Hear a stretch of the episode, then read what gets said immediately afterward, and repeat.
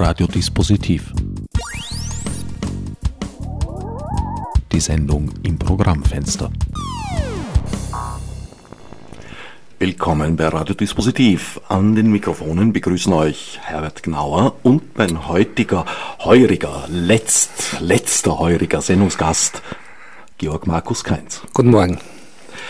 Ja, für alle, die diese Sendung jetzt live im Raum Wien hören oder vielleicht auch übers Internet irgendwo anders, ist es die letzte Ausgabe des Jahres. Für alle anderen, meistlich westlich, meistens, pardon, westlich gelegen, äh, Radiostationen, die das übernehmen, ist es die erste Sendung des Jahres. Radiodispositiv unter dem Motto Was war, was ist, was wird. Kunstrecht, Internet und Überwachung. Spaß sozusagen das Motto des heurigen Jahres.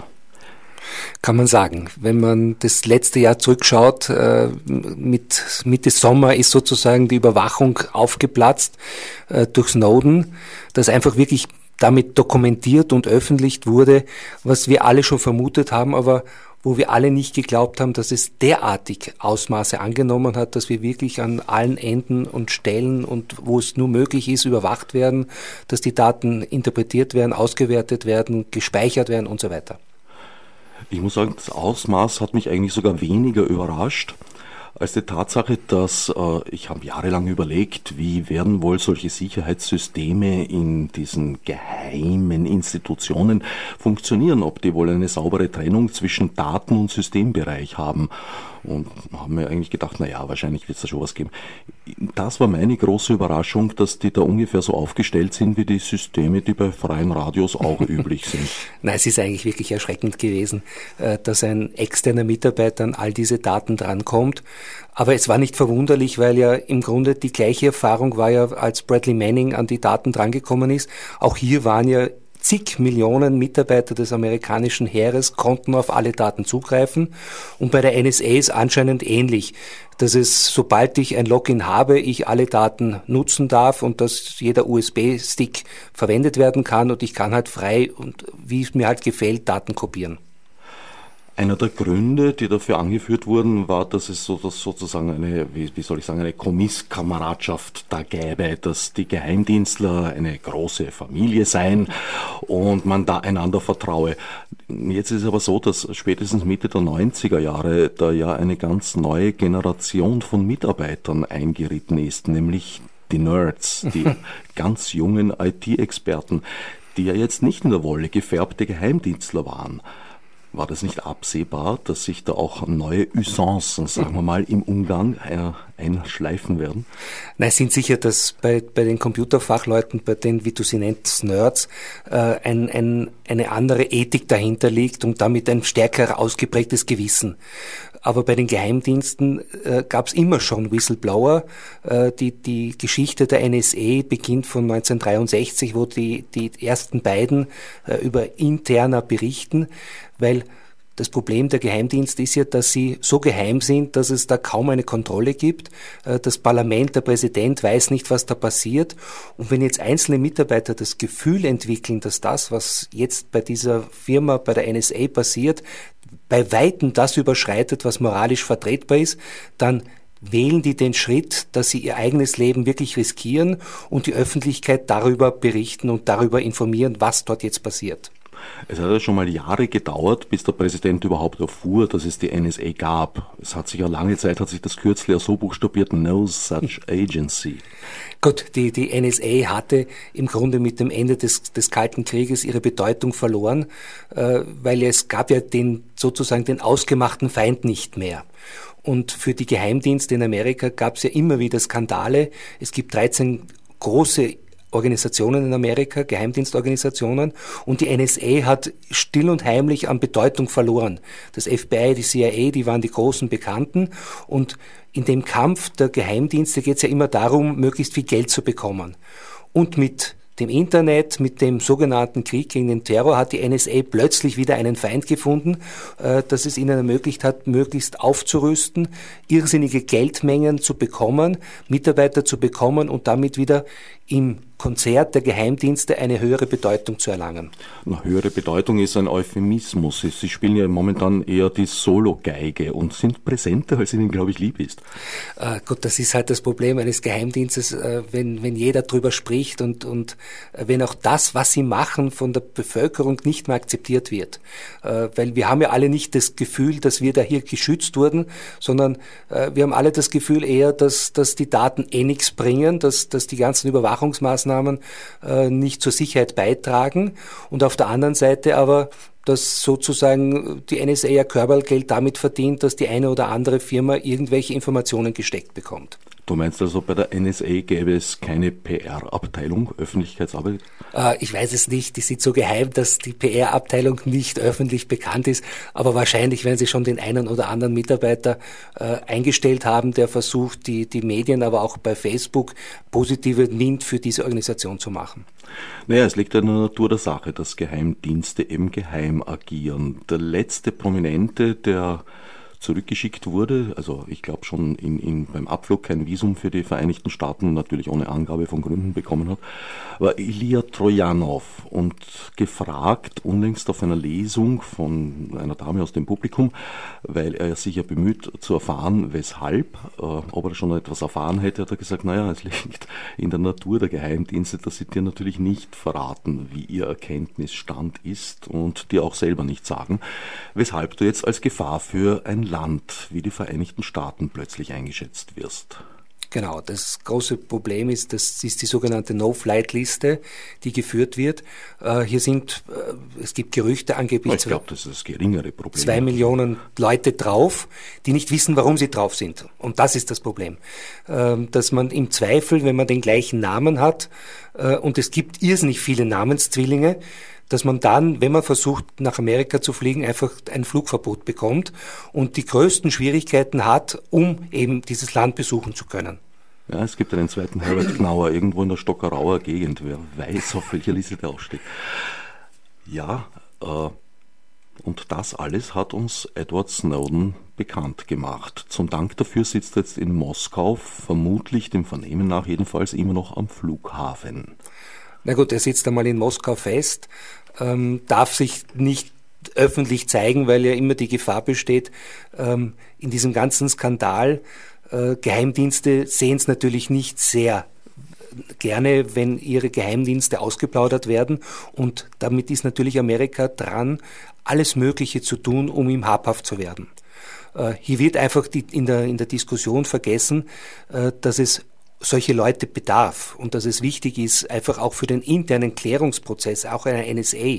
Normalerweise müsste die NSA dankbar sein dafür, äh, dass es hier jetzt einfach eine Diskussion gibt und dass hier die Arbeit der NSA auch einer Kontrolle unterzogen wird, weil Firmen oder Geheimdienste, die unkontrolliert arbeiten, einfach äh, immer unadministrierbarer werden, immer größer werden und immer sinnloser in dem, was sie tun ein ganz schöner Schritt, seine Existenz aufzugeben und zu Sehr sagen, mutig. ja, ausgesprochen mutig.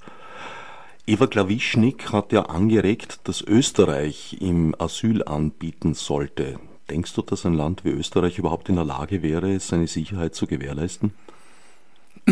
Also es wäre, glaube ich, ein, ein richtiger Schritt, dass, dass wenn Snowden in Österreich anklopft, dass Österreich das Asyl ihm anbietet. Ähm, ob wir jetzt äh, ihn sicher halten könnten in Österreich äh, gegen die Vereinigten Staaten, das ist dann immer so eine Frage, inwieweit die USA völkerrechtliche Verletzungen begehen würden. Ähm, ich glaube schon, dass wenn Snowden in Österreich politisches Asyl bekommen würde, dass das auch äh, in der diplomatischen Auseinandersetzung mit Amerika standhalten würde. Mhm. Naja, weiß nicht. Ich meine, wir leben in diesem harmlosen kleinen Österreich, ist aber, sollte man nicht vergessen, trotzdem ein Land, in dem auch schon mal ein Mensch ohne Hände sich in einer Gefängniszelle aufgehängt hat. Gut, ich meine, äh, es gibt in, in immer wieder äh, Justizskandale, auch in Österreich. Auch hier geht es immer wieder darum, äh, dass es eine, eine Selbstreinigung geben muss. Dadurch, es braucht in einer Demokratie Kontrolle. Äh, deswegen gibt es ja auch die Gewaltenteilung. Und hier ist es auch ganz, ganz wichtig, dass wir in Österreich auch aus den Erfahrungen von Snowden lernen. Äh, wir sind sehr nachlässig geworden, weil es geht uns zu gut. Äh, wir denken, naja, uns kann das alles nichts passieren. Und wir vergessen immer mehr, sehr, äh, dass die Gewaltenteilung äh, ein, ein sehr wichtiges Instrumentarium ist. Und gerade wenn man sich so die Gesetzgebungs-, die Novellen, gerade im Sicherheitspolizeigesetz des letzten Jahres anschaut, dann merkt man einfach, dass es hier eine immer weitere Verschiebung geht. Der Bürger wird immer mehr kriminalisiert. Es, es gibt eine Umkehr der Unschuldsvermutung. Also wir als Bürger müssen immer aktiver unsere Unschuld beweisen und nicht der Ankläger äh, muss uns eine Schuld nachweisen. Und hier, glaube ich, ist es ganz, ganz wichtig, dass wir als Zivilgesellschaft wieder unsere Rechte einfordern. Gesetze sind dafür da, dass der Bürger vor dem Staat geschützt wird, weil im Gesetz steht drinnen, welche Aufgaben, welche Rechte die Polizei, der Staat hat. Und hier müssen wir einfach aufpassen, dass es nicht sozusagen Pauschalregeln im Gesetz gibt mit Gummiparagraphen, die dann von einem einzelnen Polizisten, von einem einzelnen Beamten missbraucht werden können. Man hat im Moment so ein bisschen den Eindruck, das ist alles ein, ein, Problem vor allem der Vereinigten Staaten und alle zeigen jetzt mit dem Finger über den Atlantik. Dem ist ja nicht unbedingt so. Gott, das eine ist, äh, das, was, was Amerika gemacht hat mit Snowden, ist, ist einfach ein, ein, ein elektronischer Super-GAU. Die haben alle Stellen, alles was möglich ist, äh, angezapft und, und die Daten verwendet. Auf der anderen Seite haben wir hier jetzt in der Gesellschaft das Problem, dass wir immer mehr das Gefühl verlieren, ähm, dass wir ein Recht auf Privatsphäre haben. Und, und die Firmen, auch in Österreich, äh, und auch die Behörden beginnen immer mehr Daten zu sammeln, äh, Daten auszuwerten. Und das passiert alles im Hintergrund, ohne dass wir das bemerken. Äh, hier werden äh, einfach willkürlich zum Teil Daten irgendwo zusammengesammelt, äh, die zum Teil öffentlich ist. Das heißt, es wird das Internet, unsere Internetnutzung genutzt. Es werden äh, Informationen, zum Beispiel, weiß ich, von den Kundenkarten verwendet. Es werden unsere Kontoinformationen verwendet und all diese Informationen, die ja elektronisch vorhanden sind, die sind heute dank Big Data irrsinnig leicht auswertbar. Und damit entstehen äh, elektronische Profile von jedem einzelnen Person von uns. Und wir beginnen gerade unserer Jugend beizubringen, passt's auf, ihr müsst schauen, dass ihr einen, ein, ein digital sauberes Leben führt. Also ihr müsst aufpassen, dass ihr in einem Forum nicht eine hitzige Diskussion führt, weil das, was ihr in einem Forum postet, kann in zehn Jahren gegen euch verwendet werden.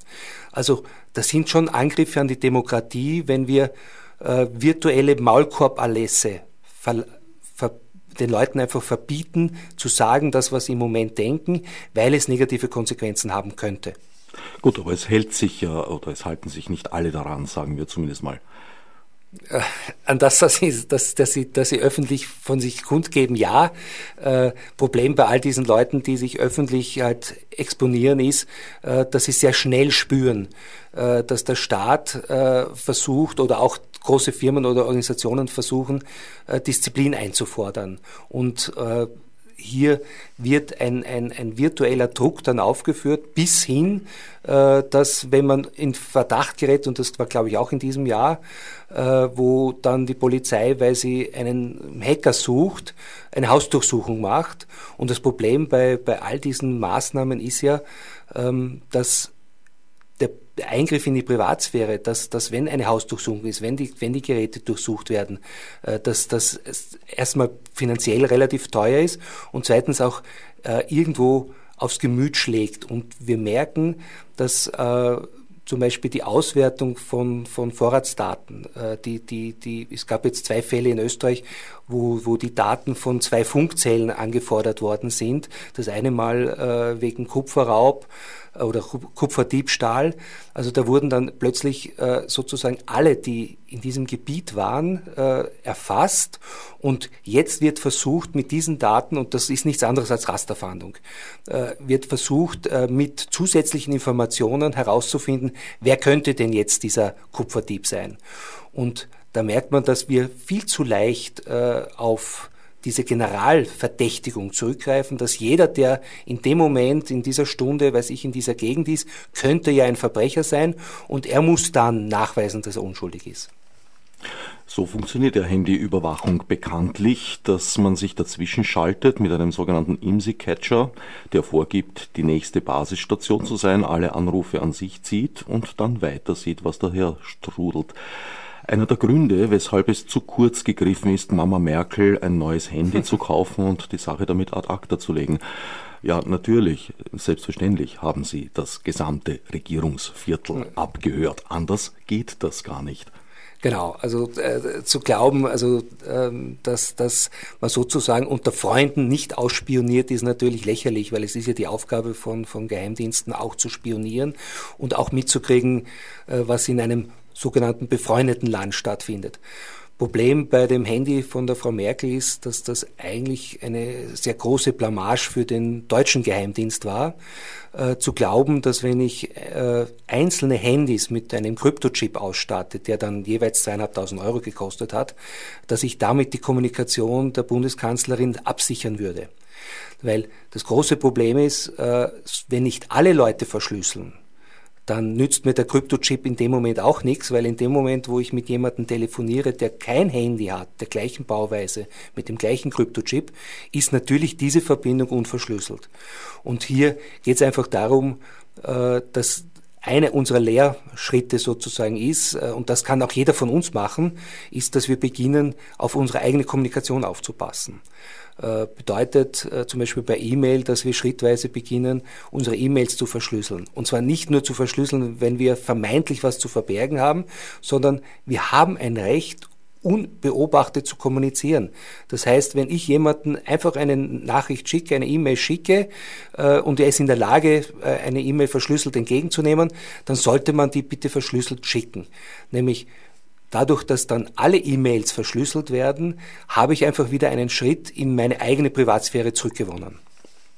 Selbst bei Verschlüsselung, bleiben wir nochmal bei Mama mhm. Merkel, wären immerhin die Verbindungsdaten übrig geblieben. Das heißt, die Tatsache, dass Mama Merkel zu diesem Zeitpunkt von diesem Ort aus diese und jene Nummer angerufen hat, was gerade in ihrem Fall ja auch schon eine ganze Menge von Information beinhaltet. Dazu kommt, dass die Ortung, ja meines Wissens hört man zumindest immer wieder als Gerücht, auch möglich ist, wenn das Handy ausgeschaltet ist. Gut, ich meine, das sind immer wieder Gerüchte. Das eine ist, du sprichst gerade an, ist die Vorratsdatenspeicherung, die ja auch in Österreich gilt. Äh, das heißt, hier wird alle unsere Kommunikationsdaten gespeichert und zwar in Österreich für sechs Monate. Bedeutet, wenn ich dich anrufe, wird gespeichert mein Anruf äh, von wo ich ihn aus starte und wie lange ich ihn führe. Und das Gleiche wird bei dir gespeichert, nämlich dass ich dich angerufen habe. Also es wird auf beiden Seiten gespeichert. Äh, das Gleiche gilt für E-Mails, äh, das Gleiche gilt für SMS. Ähm, das andere ist die Ortung, ähm, was meines Erachtens, das eine ist, ob ein Handy, wenn es ausgeschalten ist, äh, ortbar ist oder nicht. Die meisten modernen Handys gehen ja nur in einen Schlafzustand und schalten sich nicht aus und sind damit natürlich ortbar. Ähm, ansonsten, äh, wenn ich die Batterie zum Beispiel rausnehme, dann ist das Handy wirklich tot und ich sehe nichts mehr davon. Äh, was viel schlimmer ist, ist bei den sogenannten Smartphones, dass irrsinnig viele Applikationen drauf laufen, die die Ortung nutzen und an unterschiedliche Stellen zurückposten oder zurückmelden. Das heißt, es weiß nicht nur die Telekom, wo ich mich gerade aufhalte oder meine Telekom, mit der ich den Vertrag habe, die ja durch die Verbindung mit dem Masten genau weiß, wo ich bin, und zwar auf circa einen Quadratmeter, sondern es wissen auch etliche äh, Dienste, die mit auf dem Handy laufen. Äh, bedeutet zum Beispiel, wenn ich Google Maps äh, installiert habe, dann weiß Google, wo ich mich aufhalte. Ähm, das eine, was jetzt gerade bekannt geworden ist, ist ähm, die Taschenlampen-App dass die einfach im Hintergrund viel mehr gemacht hat, als sie, als sie hätte dürfen. Und hier müssen wir einfach aufpassen. Um das Licht der, jeweiligen geografischen Position anzupassen, war Ortung notwendig bei der Taschenlampe? Ja, die Ortung war notwendig sozusagen, um ein besseres Geschäftsmodell für die, für die Taschenlampen-Softwarehersteller zu produzieren. Und hier sind wir viel zu nachlässig. Äh, bei den, bei den Apps auf den Handys kann ich in, bei der Konfiguration nachschauen, welche Dienste aktiviert sind und was ich erlaube. Und hier sollte man wirklich ein kritisches Auge drauf legen, eben bei einer Applikation wie eine Taschenlampe, ob zum Beispiel GPS aktiviert sein muss. Und ich habe leider bei den Applikationen nur die Möglichkeit, sie nicht zu installieren oder alles zu akzeptieren. Und im Zweifel ist einfach meine Empfehlung, wenn eine Software zu viel Rechte haben möchte, es gibt im Internet immer eine Alternative. Also einfach nicht installieren. Zurück nochmal zur Verschlüsselung. Äh, jetzt hat es immer geheißen, die Verschlüsselung, das ist so kompliziert und jetzt wird ganz großmächtig daran gearbeitet, das einfacher zu gestalten. Seit ich das höre, denke ich nach, wie könnte man es eigentlich einfacher gestalten? Es ist doch eh schon nicht so schwer. Also ich glaube, viele Sachen äh, sind nicht schwer, sondern es ist einfach, dass man sich angewöhnen muss. Ähm, es hat niemand diskutiert, wie schwierig es ist, wenn ich einen Brief schreibe, dass ich ein, ein Blatt Papier falte, in ein Kuvert reingebe und das Kuvert zupicke. Und ich habe auch nichts zu verbergen gehabt, als ich einen Brief zugeklebt habe. Naja, schon, die Brief. Naja, ich wollte irgendjemanden, zum Beispiel dir einen Brief schreiben und ich wollte nicht, dass der Briefträger und, und jeder, der diesen Brief in der Hand hat, den mitliest. Weil ich einfach das Recht habe, eben auch auf Privatsphäre. Aber es war nicht schwierig, sondern ich habe das irgendwann mal gelernt und genauso einfach ist es auch, ähm, wenn ich beginne zum Beispiel E-Mails zu verschlüsseln. Das große Problem, was erstmalig in der Geschichte der Menschheit ist, ist äh, mit der Elektronik, dass wenn wir Software standardmäßig nutzen, dass wir uns selber aktiv schädigen. Das ist neu. Äh, bis jetzt konnte ich, wenn ich irgendwas gekauft habe, musste ich auch aufpassen, ich musste ein aufmerksamer Konsument sein. Nur wenn ich heute in den Laden gehe, ein Handy kaufe, dann spioniert mich das in der Standardeinstellung aus. Schon beim Kauf. Die meisten oder die schönen Läden sind wir ja, seit wir seit der Saliere-Geschichte wissen, sind einige Video überwacht. Genau. Also ich, ich, ich habe nicht nur der Kauf ist, ist, ist sozusagen, sondern alle Schritte dann in der Folge sind, sind elektronisch dokumentiert und all diese Informationen werden eben verwendet. Und ich muss einfach beginnen, aktiver meine Privatsphäre zu schützen. Ich kann nicht einfach in der Software äh, doppelklicken und installieren, sondern ich muss einfach nachstellen und bewusst, wenn immer ich irgendwas erfahre, diese Aktion deaktivieren. Und das ist auch etwas, was ich persönlich tue. Nach jedem Skandal, der sozusagen öffentlich wird, lerne ich und beginne äh, daraus meine Schlüsse zu ziehen. Ganz einfaches Beispiel.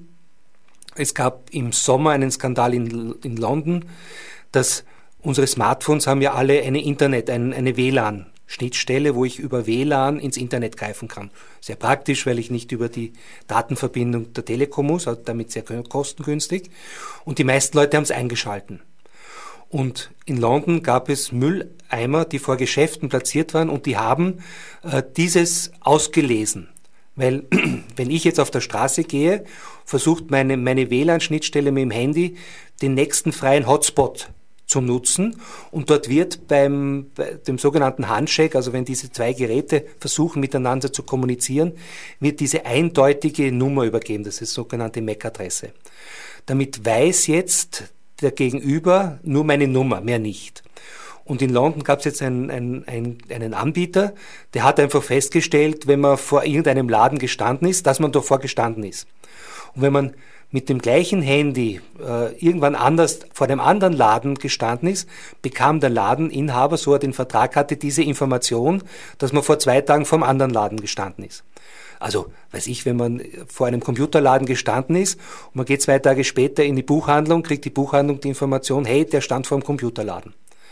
Äh, das war das Geschäftsmodell. Meine Lehre daraus heute ist, ich habe gelernt, man kann diese WLAN-Schnittstelle auslesen und wenn ich nicht zu Hause bin und das WLAN bei mir zu Hause nutze, drehe ich diese WLAN-Schnittstelle bei meinem Handy ab. Das ist ein Knopfdruck, ist nicht viel Aufwand und bei meinem Handy ist immer nur das aufgedreht, was ich im Moment brauche. Also normalerweise, da ich angerufen werden möchte, ist nur äh, der Telefondienst an, aber zum Beispiel Datenverbindung, WLAN, Bluetooth und so weiter sind alle ausgeschalten, damit ich nicht so transparent in der Welt herumgehe. Hilft ja auch eine ganze Menge Strom sparen, weil gerade die Netzwerkschnittstelle ist relativ energieaufwendig. Dankenswerterweise übrigens, weil du vorher gesagt hast, man sollte den Akku rausnehmen, wenn man nicht mehr erkennbar sein will. Es gibt ja einen großen Handyhersteller, äh, der Name beginnt mit einem kleinen i und endet mit einem großen Phone, bei dem die Akkus fest montiert sind. Genau. Äh, aber äh, die, was glaube ich das Wichtigste ist, diese Geräte gehen ja alle nur in den Schlafmodus. Und der Schlafmodus bedeutet, dass sie natürlich von außen erreichbar sein müssen oder können, weil sie auch von außen sozusagen aufgeweckt werden können. Auch im Offline-Modus, im sogenannten Flugmodus? Das Problem ist, wir wissen eben nicht, was in dem Modus sozusagen alles offen ist. Äh, und was erreichbar ist in der, in der Zeit. Ähm, man kann es aber selber testen bei seinem Handy, äh, indem man zum Beispiel den Wecker einstellt und dann in den Schlafmodus geht. Man wird merken, das Handy wacht von alleine auf, äh, weil ja der Wecker funktioniert. Das bedeutet, dass der Computer, der im Handy drinnen ist, läuft. Er ist nicht ausgeschalten. Und damit sind natürlich viele Aktivitäten im Hintergrund drinnen. Und wenn jetzt äh, die NSA, was ja ab und zu gemacht hat bei irgendwelchen Anbietern, Dienstleistungen hat hineinprogrammieren lassen, dann ist im Zweifel diese Funktion auch eingebaut worden. Zurück nochmal zu dieser Datensammelaktion in London. Was ich noch nicht ganz verstanden habe, welche Rolle haben die Mistkübel dabei gespielt? Gut, die Mistkübel waren die Antennen, die, die harmlos auf der, auf der Straße stehen, um äh, meine Handys auszulesen. Das heißt, das waren, waren einfach, äh, im, im, bei Olympia hat, hat äh, London neue Mülltonnen bekommen, äh, die stromversorgt waren, weil die Antennen brauchen ja Strom und Internetanschluss haben, weil dort auch Werbescreens draufgelaufen sind. Und der Hersteller dieser, dieser Tonnen hat einfach gesagt, okay, ich suche mir jetzt ein neues Zusatzgeschäft und die Idee war eben, äh, die vorbeigehenden Passanten zu versuchen zu erkennen und diese Information dann zu verkaufen. Das hat Symbolwert. Mistkübel als Datenschrottsammelstellen. Genau. London dürfte ja überhaupt so das Mecker der Überwachung sein zurzeit. Äh, nicht zurzeit. Ich meine, äh, London hat, glaube ich, äh, eine Vorreiterrolle bei der Videoüberwachung gemacht. Äh, hier gibt's, also es gibt Zahlen, die sind jetzt zehn Jahre alt, dass es vier Millionen Kameras geben soll. In Wahrheit gibt es viel, viel mehr sicherlich. Ähm, und wenn man sich die, die Kriminalitätsstatistik anschaut, merkt man, dass das überhaupt nichts gebracht hat. Ähm, in London äh, hat man überhaupt keine Möglichkeit mehr von A nach B zu gehen, ohne dass man über Dutzende Videoüberwachungen geht. Und trotzdem, trotz der vielen Videoüberwachungen, trotz der irrsinnigen Präsenz von, von, von Polizei auf der Straße, ist das die Stadt, wo zum Beispiel Terror stattgefunden hat. Wir müssen immer auch eins wissen, äh, Terror braucht Öffentlichkeit.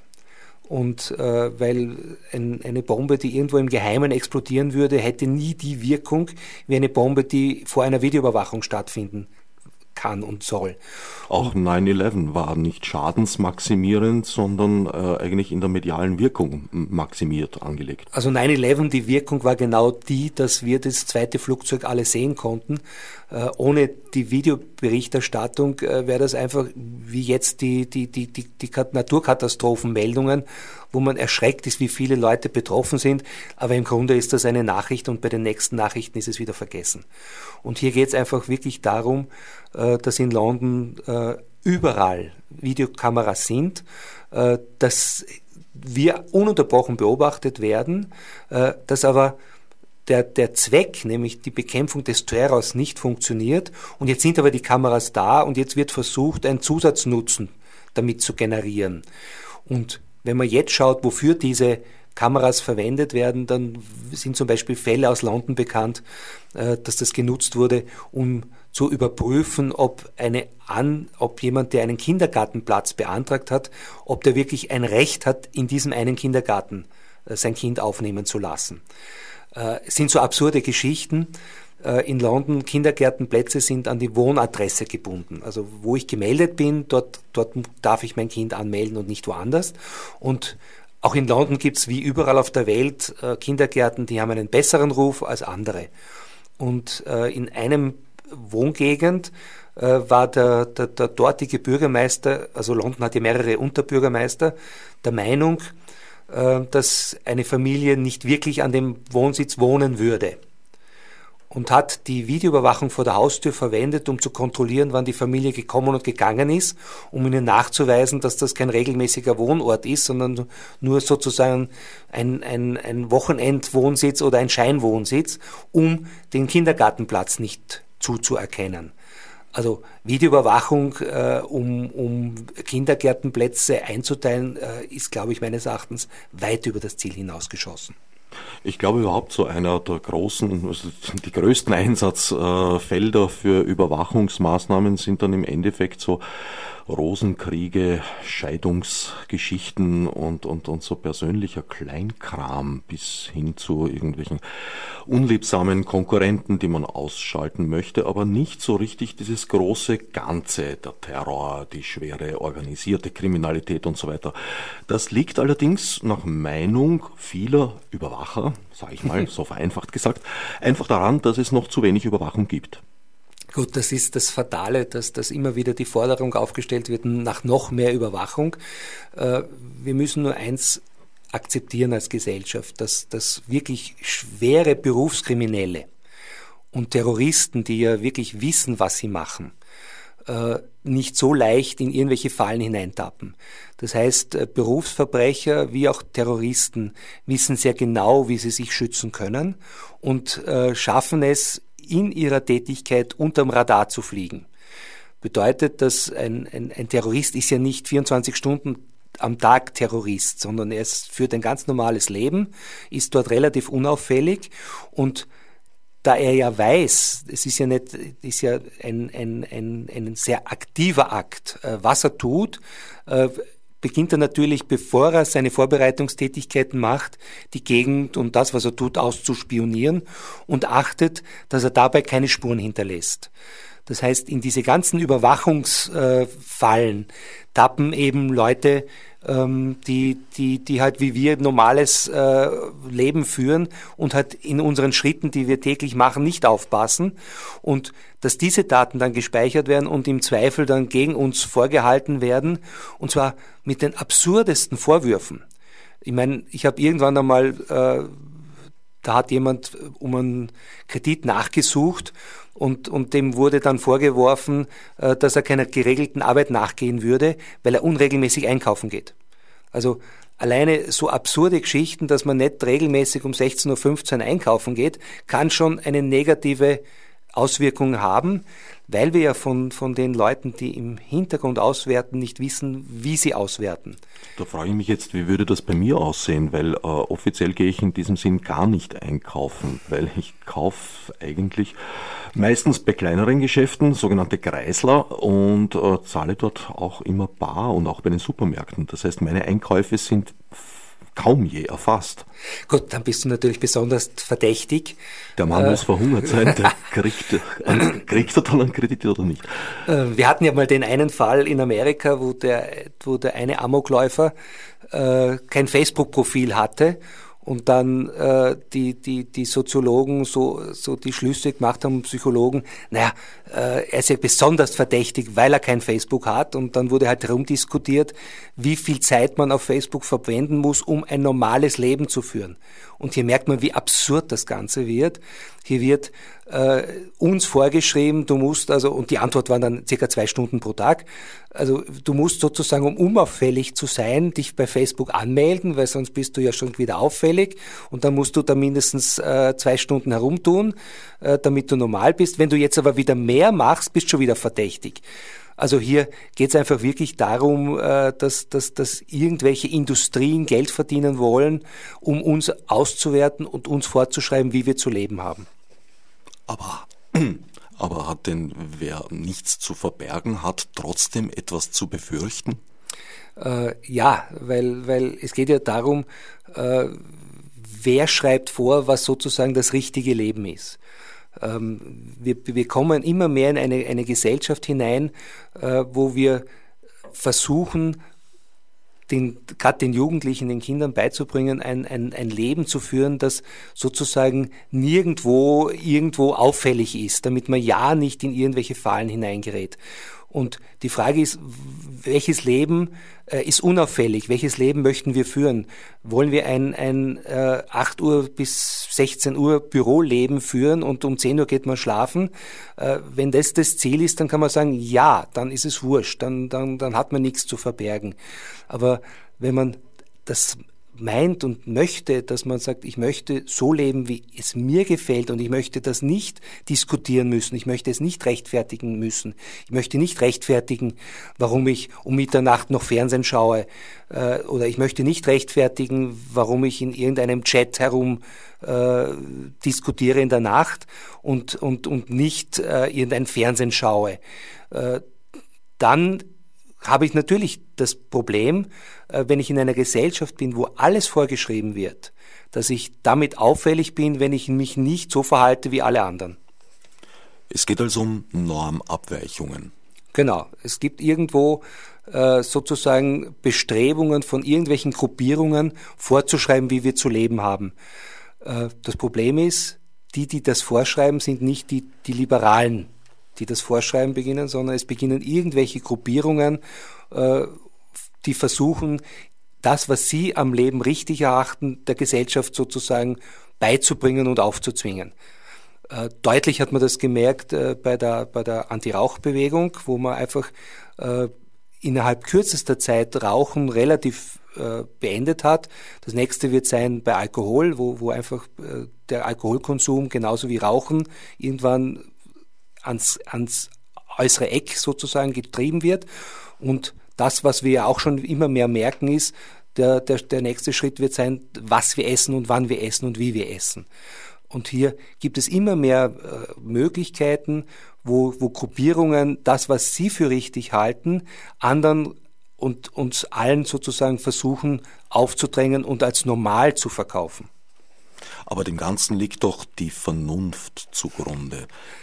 Es ist doch gescheit, wenn wir nicht mehr rauchen. Äh, ja, das ist gescheit. Äh, wenn, wenn wir als Gesellschaft der Meinung wären, äh, dass es so schädlich ist, dann müsste man es verbieten. Äh, nur das, es gibt diese, diese, diese, diese Aktion auf der einen Seite, es wird nicht unterbunden und was mich zum Beispiel bei Rauchen massivst stört, äh, ich kann zum Beispiel Tabak, das ist das Einzige, was ich unbeaufsichtigt kaufen kann. Wir reden die ganze Zeit davon, dass gerade in Österreich immer mehr Jugendliche rauchen und die, die Grenze derer, die rauchen, immer jünger wird. Gleichzeitig kann ich Zigaretten kaufen an einem Automaten auf der Straße. Ja, aber nur wenn es deinen Führerschein oder eine sonstige Karte, die dich als Erwachsenen ausweist, in den Automaten gesteckt hast. Also da, da jeder Jugendliche bei uns in irgendeinem Haushalt wohnt, wo es einen Erwachsenen geben muss, äh, und die Geldtasche nie in Tresor verschlossen ist, ist, glaube ich, für einen Jugendlichen nicht sehr schwer, äh, an, an, an so eine Karte für den Moment des Kaufs heranzukommen. Und der Papa wundert sich dann, wieso die Versicherungsprämie immer teurer wird. Na gut, das wäre, weil, weil sozusagen die Information, dass er dann so viel rauchen würde, zurücklaufen würde. Nur das Schwierige ist eben bei Rauchen, äh, ich kann es unbeaufsichtigt kaufen. Äh, wenn, wenn, wenn wir zum Beispiel wirklich das Rauchen für so schlimm erachten als Gesellschaft, dann, dann müsste man das unter eine Kontrolle stellen, dass es zum Beispiel nur über einen Verkäufer geht. Äh, bei Alkohol haben wir das ja. Also ich, es gibt zum Glück noch keine Automaten, wo ich, wo ich Alkohol kaufen kann. Und ein Verkäufer muss ja, wenn er Jugendlicher Alkohol kauft, äh, muss das kontrollieren. Naja, muss ich jetzt widersprechen. Es gibt sehr wohl Automaten, wo ich Bier kaufen kann. Oh. Und wenn ich ein bisschen suche, finde ich vielleicht auch einen, wo es gerne Schnapsflaschen vielleicht auch geben wird. Äh, gut, ich muss sagen, ich, bewege mich weniger in Gegenden, wo es die Bierautomaten gibt. Bin nur noch nie drüber gestolpert. Äh, aber äh, im Grunde geht es darum, äh, wenn wir schützen wollen die Gesellschaft, dann, dann geht es darum, dass man zum Beispiel Jugendlichen wirklich den Zugang erschwert. Auf der anderen Seite, äh, wir sind ab 18 volljährig, wir sind Staatsbürger, wir können wählen, wir können damit die Gesetze mitbestimmen. Äh, wir können schon mit 16 wählen, aber da sind wir noch nicht volljährig.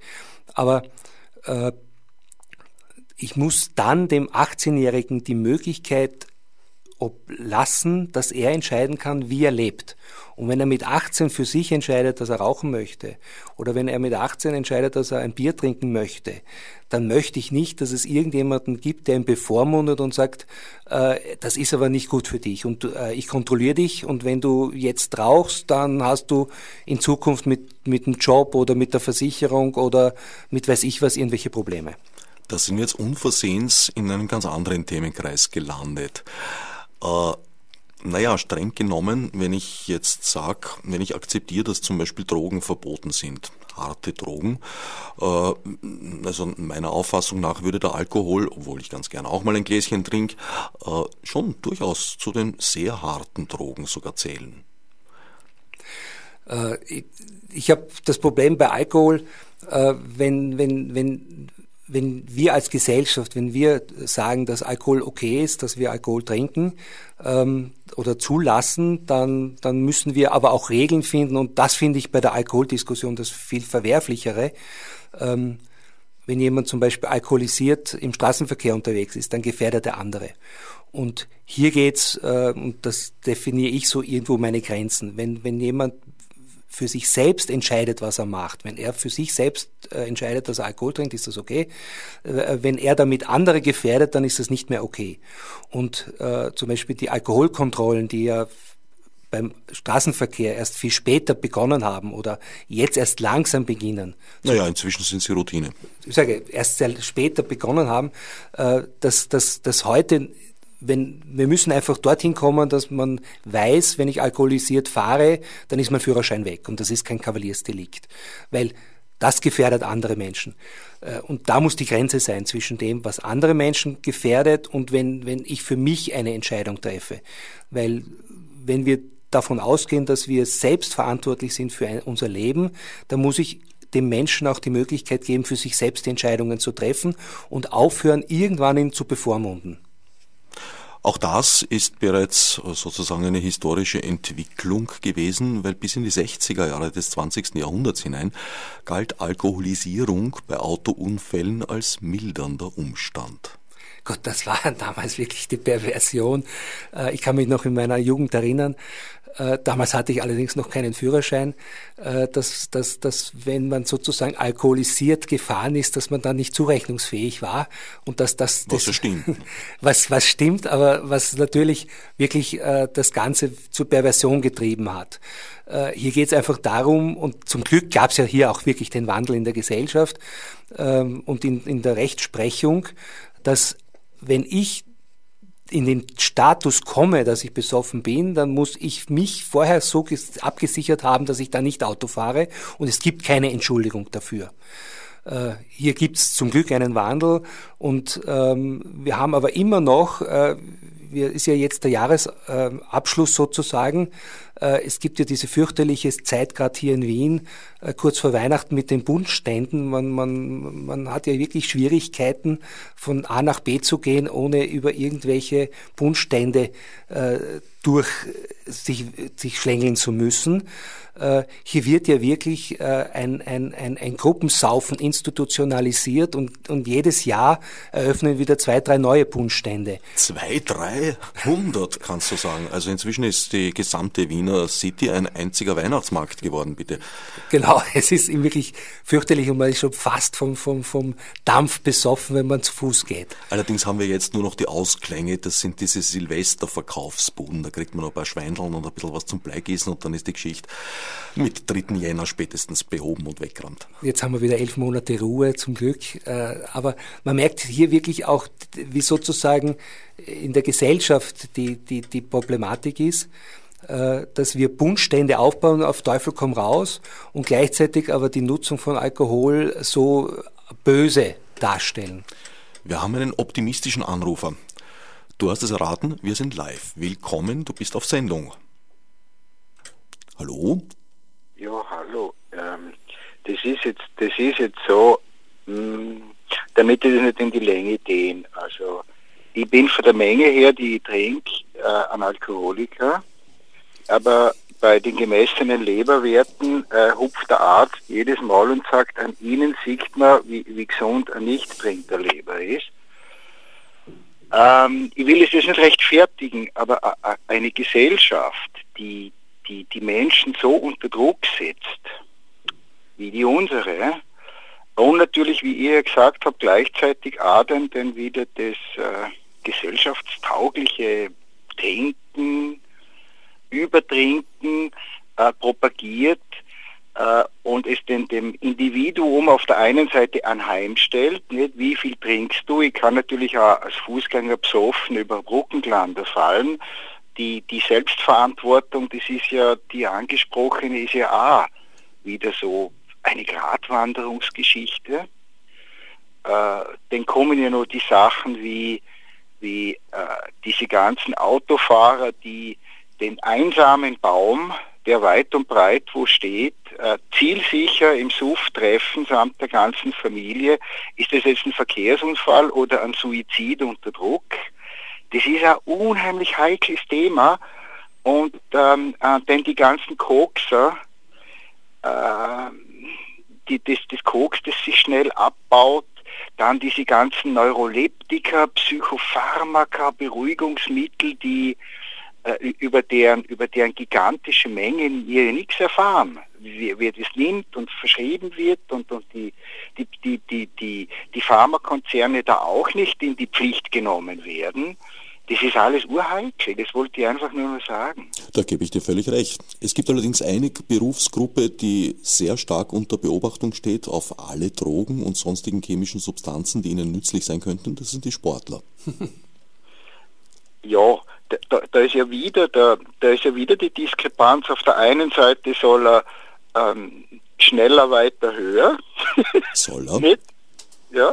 Und, und auf der anderen Seite darf er, darf er nichts nehmen, das ihn dazu befähigt, während die Konkurrenz ja Monte Carlo mäßig darauf spekuliert, na, ich mache jetzt meinen Erfolg, die anderen merken es nicht. Ähm, und es wird sich ja sowieso sehr in absehbarer Zeit als obsolet erweisen, weil nämlich die, die Chinesen sind ja dort äh, schon weiter, weil skrupelloser. Äh, Wenn es denn die Gene so verändern, dass du das für das spezifische, äh, für die spezifische Betätigung notwendige Erbanlage eingebaut bekommst, dann hast du es von der Natur ununterscheidbares Doping. Das erinnert an furchtbare Geschichten im 20. Wahnsinn, Jahrhundert. Ja. Äh, ja, jetzt haben wir das Sendungskonzept endgültig gesprengt. Aber wofür bist du jetzt? Bist du jetzt für Einschränkungen oder bist du für völlige Freigabe? Ich bin, ich bin für, ich, ich bin frei nach Mosel für eine Parallelaktion. Äh, völlige Freiheit und völlige Aufklärung äh, und zwar auch in jeder Richtung. Also ähm, jetzt, äh, wie soll ich das sagen, es muss jetzt nicht jeder mit einem Schild herumrennen, äh, Säufer, Kokainist, äh, Anabolika, äh, Schlucker. Äh, mh, aber ich, ich glaube, dass, dass nur eine freie Gesellschaft die, die ermöglicht, ähm, wie der, wie der, die, der Gesprächspartner erwähnt hat, den, den selbstverantwortlichen Umgang. Sollte sich aber jemand das nicht selbstverantwortlich erweisen, eben indem er tendiert da zur Gefährdung anderer. Nicht, dass ich weiß, zum Beispiel als, jung, als junger Mensch habe ich nichts getrunken, war aber unter so einem Testosterondruck, dass ich Aktionen unternommen habe, die würde jetzt das 56-Jährige nicht einmal im Vollsuff auch nur denken. Mhm. Also das ist unglaublich schwer. Hm, ich, ich bin schon für, äh, für einen Rechtszustand Stand, der, der sagt, du wirst zur Verantwortung gezogen für das, was du tust oder durch Ankündigung glaubwürdiger Handlungen zu tun drohst. Es ist also eigentlich Sache eines Diskurses, der wahrscheinlich nie enden, enden, darf und wird. Es ist, ja, es muss sich am, am lebendigen e-, Exempel statuieren. Ja, hoffen wir, dass es lebendig bleibt. Ich danke dir für den Anruf. Ich, ja, ich danke euch für die Sendung. Es hat mir nämlich wirklich, ähm, es, es, ist anregend, wenn man, wenn man merkt, dass man mit seinen Überlegungen nicht allein ist. Freut mich zu hören. Ja, in diesem okay, Sinn, ein schönes neues Jahr. Danke, gleichfalls. Bis dann, viel Spaß noch mit Radio Orange und den freien Radios. Ja, es ist ein schwieriges Thema. Wo zieht man die Grenzen? Naja, wir werden es heuer, fürchte ich, nicht mehr lösen. Ich glaube, was, was in, in dem Telefonat auch wirklich gut rauskommen ist, ist, ähm, dass man Verantwortung für das übernehmen muss, was man tut. Äh, wir, wir, wir, wir, wir reden davon, ähm, dass wir ab 18 volljährig sind, damit für das, was wir tun, die Verantwortung tragen. Und das bedeutet aber auch, dass ich die Freiheit haben muss zu entscheiden, was ich tue. Und in einem zu 100 Prozent überwachten Gesellschaft, äh, wo ich immer aufpassen muss, welchen Datenschatten ich produziere, habe ich ja nicht mehr die Möglichkeit, frei zu entscheiden. Und äh, hier gibt es einfach in, der zurzeit eine Tendenz, eine Verdrängung sozusagen, dass die Leute vorauseilend äh, Sachen nicht machen, weil sie glauben, das könnte ihnen in der Zukunft schaden. Und auf der anderen Seite haben wir, äh, gerade weil wir von den Bundständen auch geredet haben, äh, so, so gesellschaftliche äh, Zwänge, dass man, wenn man, wenn man keinen Punsch trinken mag, ja schon fast Schwierigkeiten hat, den Dezember zu überleben. Und jeder einzelne Punschstand in Wien ist bitte behördlich genehmigt.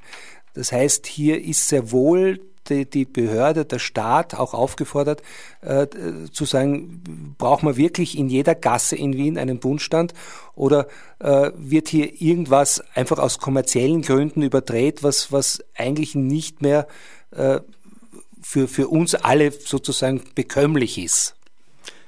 Du siehst mich sprachlos staunend ob dieser eleganten Kurve zurück ins Überwachungsthema, die du soeben geschlagen hast. Ich danke dir.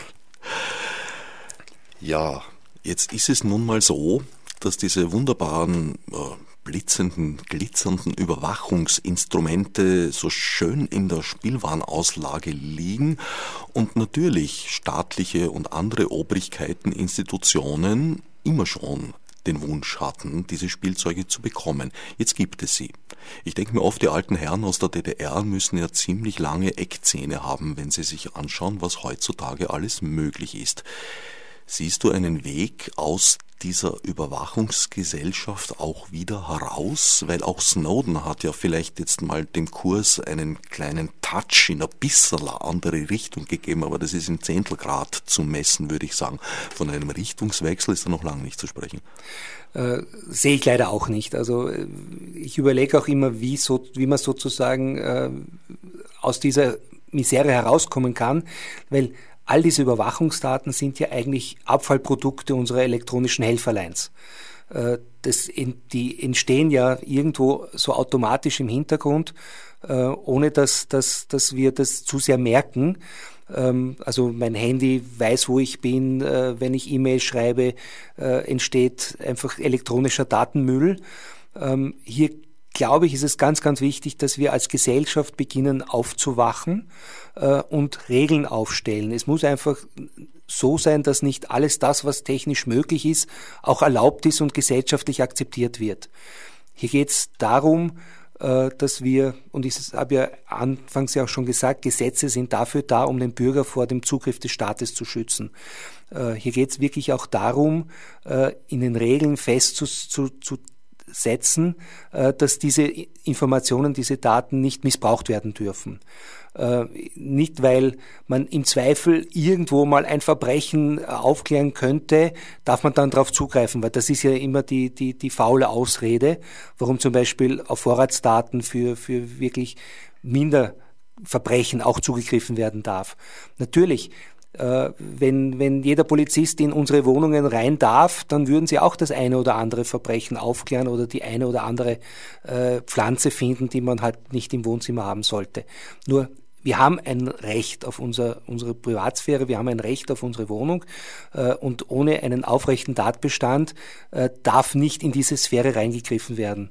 Und hier müssen wir neue Regeln finden, wir müssen sie schärfer ziehen und es muss einfach der Datenschutz und die Schutz unserer Privatsphäre gestärkt werden, äh, damit nicht Firmen Organisationen, aber auch Behörden äh, einfach willkürlich diese Daten verwenden können äh, und gegen uns missbrauchen können.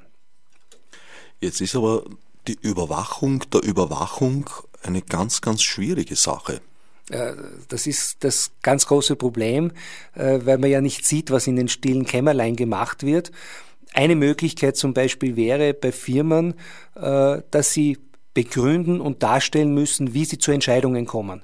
Das heißt, wenn mir ein Handyvertrag verweigert wird, wenn mir ein Kreditvertrag verweigert wird, dann darf das mir nicht einfach verweigert werden, sondern es muss aufgeschlüsselt werden, wie sie zu dieser Entscheidung gekommen ist, weil im Zweifel müssen sie dann deklarieren, woher denn eigentlich die Daten kommen und dann würde sehr wohl bekannt werden, dass die eine oder andere Information nicht legal in diese Entscheidung eingeflossen ist.